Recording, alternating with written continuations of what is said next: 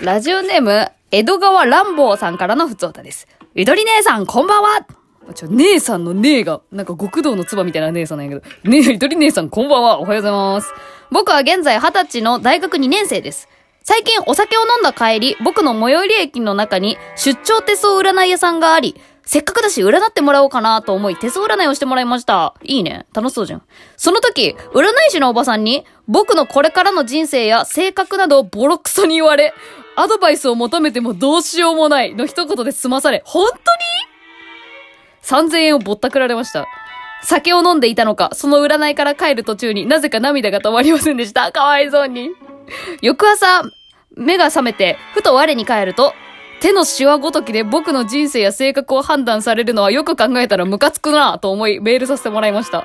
ゆとりさんは手相や占いなどは信じる方ですか？とお便りいただきました。江戸川乱暴さんお便りありがとうございます。そしてかわいそうに。アドバイス求めてもどうしようもないはひどすぎるな。なんかサービス業としてあるまじき行為じゃない？サービス業なんかな？わかんないけど、真実を言ったまでなのかね。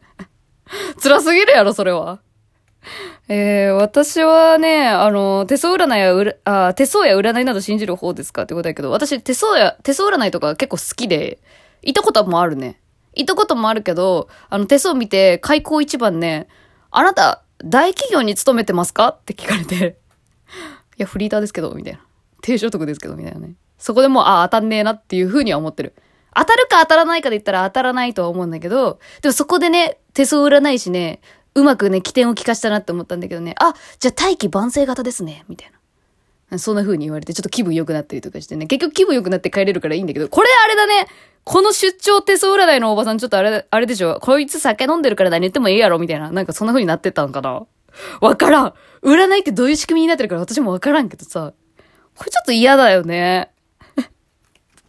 いや、私これを読んで、あのーあれなのよ。それこそ、この間配信した内容でちょっと登場した高校時代の女友達の話をちょっと一個思い出したのがあったんだけど、あの、ドジな女友達がいて、あの、駅のホームのゴミ箱に携帯を落として私が代わりに取ってあげた話ね。うん、それをした。その子の、なんか名言があるんですよ。ちょっと未だに覚えて。なんかそういうのない？みんな割と。身近な友達に言われたさりげない名言みたいな。その友達自体は多分何、あの、自分が言ったこと覚えてないんだろうなと思ってるけど。で、その子が言った名言で私が好きなっていうか、あの、ハッとしたことがあってさ、なんかね、その子と、その、通学とか学校で生活する、するときはもう本当一緒に行動しまくってたんだけど、なんかこの、冬休みとか、夏休みとか、そういう大型休暇の時に、めっちゃ遊ぶっていうことはそんなになくって、えー、とある冬休み明けですよね。あの、冬休み明けに、なんと、彼氏できたっていう報告をされて、で、実はずっと片思いしてた相手で、その相談はずっと乗ってたのよ。で、うまくいくといいね、みたいな感じで言ってたんだけど、その冬休みを明けた瞬間にもうその人と付き合ってて、え、何その急展開みたいな。詳しくってなるじゃん。で、まあ話を聞いてたら、まあなんか、なんか年末年始で、なんか一緒に年末、なんか他の友達を交えて年末やったりとかしてて、お私呼ばれてねえぞ、みたいな思いながらも。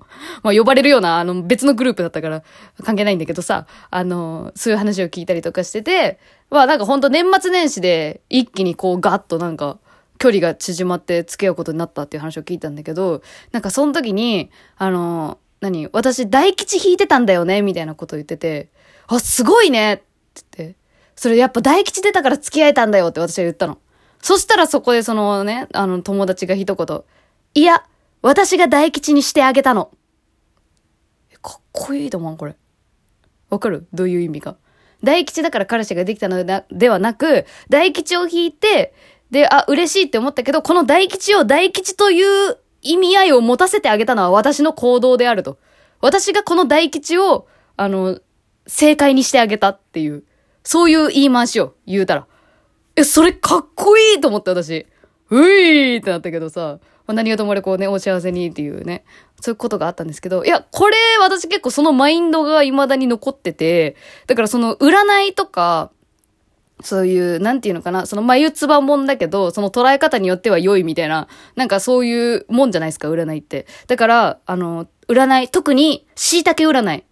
防具っていう有名ファッション雑誌で連載中の椎茸占い。もうみんな知ってるかな？結構有名だよね。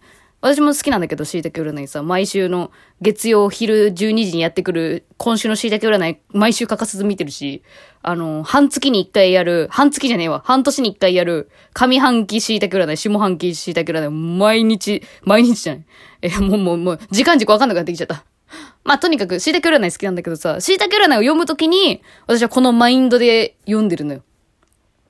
あの、椎茸占いの、その、上半期占いとかだとね、月別に、あの、いろいろ書いてくれてんの。4月のあなたはこうなります。5月のあなたはこうです。6月はこうですって書いてあるんだけどさ、それをさ、半年前に読めるわけよ。半年後の自分について。で、どうなるかわかんないじゃん、正直。だからそれを読んでる時に、ああ、本当にこんな風に起きたらいいなっていうことを結構書いてくれてて、椎茸先生は本当にそういうポジティブな言い回しがすごい上手だから、こんな未来あったらいいなっていうような占いを出してくれるの。で、それを見た時に、その、友達のマインド。あ、これ椎茸先生を正解にしてあげようっていう。椎茸占いが当たったことにしてあげられるように私はこの行動を合わせに行こうっていう。そういう生き方を私は結構している。だからね、お羊座の椎茸占い、私だいぶ当たってるよ、もう。だか例えばだけど、これラジオで話したかな？去年のね、夏頃にね、私、あの、ゲスト企画を、あの、初めてやったんですよね。結構大型な感じで。あんまり人とコラボするってことやってなかったんだけど。で、それをやろうと思った理由は、椎茸占いに人との交流が増えるみたいなことが書いてあったから、それをやろうとしたのよ。もう。椎茸占いありきで行動してる、割と。で、それで実際にやってみて、その交流増えたなって自分でも感じてるし、やってよかったなって思ってるから、占いに自分を合わせに行ってますね。この生き方やってて、私マジで当たってると思う。めちゃくちゃ。2021の上半期とか、私めちゃめちゃ当たりに行ってると思う。こう。なんか、ジャパンポッドキャストアワードの件とか全く予想できてなかったけど、2021年のおし座のその1月の運勢が、なんかものすごい勢いでいろんなことが進むみたいなこと書いてあって、え、マジそれなってなったからね。なんかもう、椎茸占いと一心同体。完全に。信者です。ただの。まあでも、その、まあ信者ってなると、その、なんていうの、あの、なんていうの、も、盲目？その、なんていうの、自分で判断してないっていうことになっちゃうから、そこはちょっとまあ、確固たる自信を持って、私が正解にしてあげてるんだよっていう気持ちになると、割とこう自己肯定感も高めつつ占いを信じてることになるのかな？信じてるのかな？信じてる。うん。うん、まあ。そ、そんな感じかな。じゃ伝わるかな？でもとりあえず熱はあるよね。すごい椎茸に対する。椎茸呼ばわりしちゃった。すいません。もう椎茸占いの奴隷なんですけどね。言うたら。だいぶ、だいぶいいです。椎茸先生。本当に。椎茸占いによるとちょっと私4月、3月4月でなんか、いろんな世界から歓迎の扉が開くらしいからすごい楽しみなんだけど、生きていくのが。いや、よかったらね、えー、江戸川乱暴さん。ちょ、椎茸占いの上半期とか読んでみたら、で、なんならあの、毎週月曜の昼12時に今週の椎茸占い来るから、それ見てさ、元気取り戻そうよ。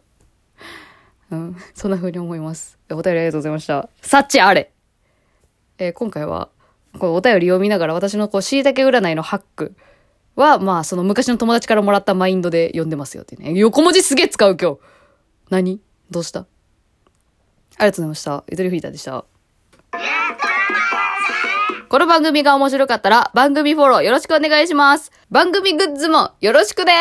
特にパーカーが一番売れてます。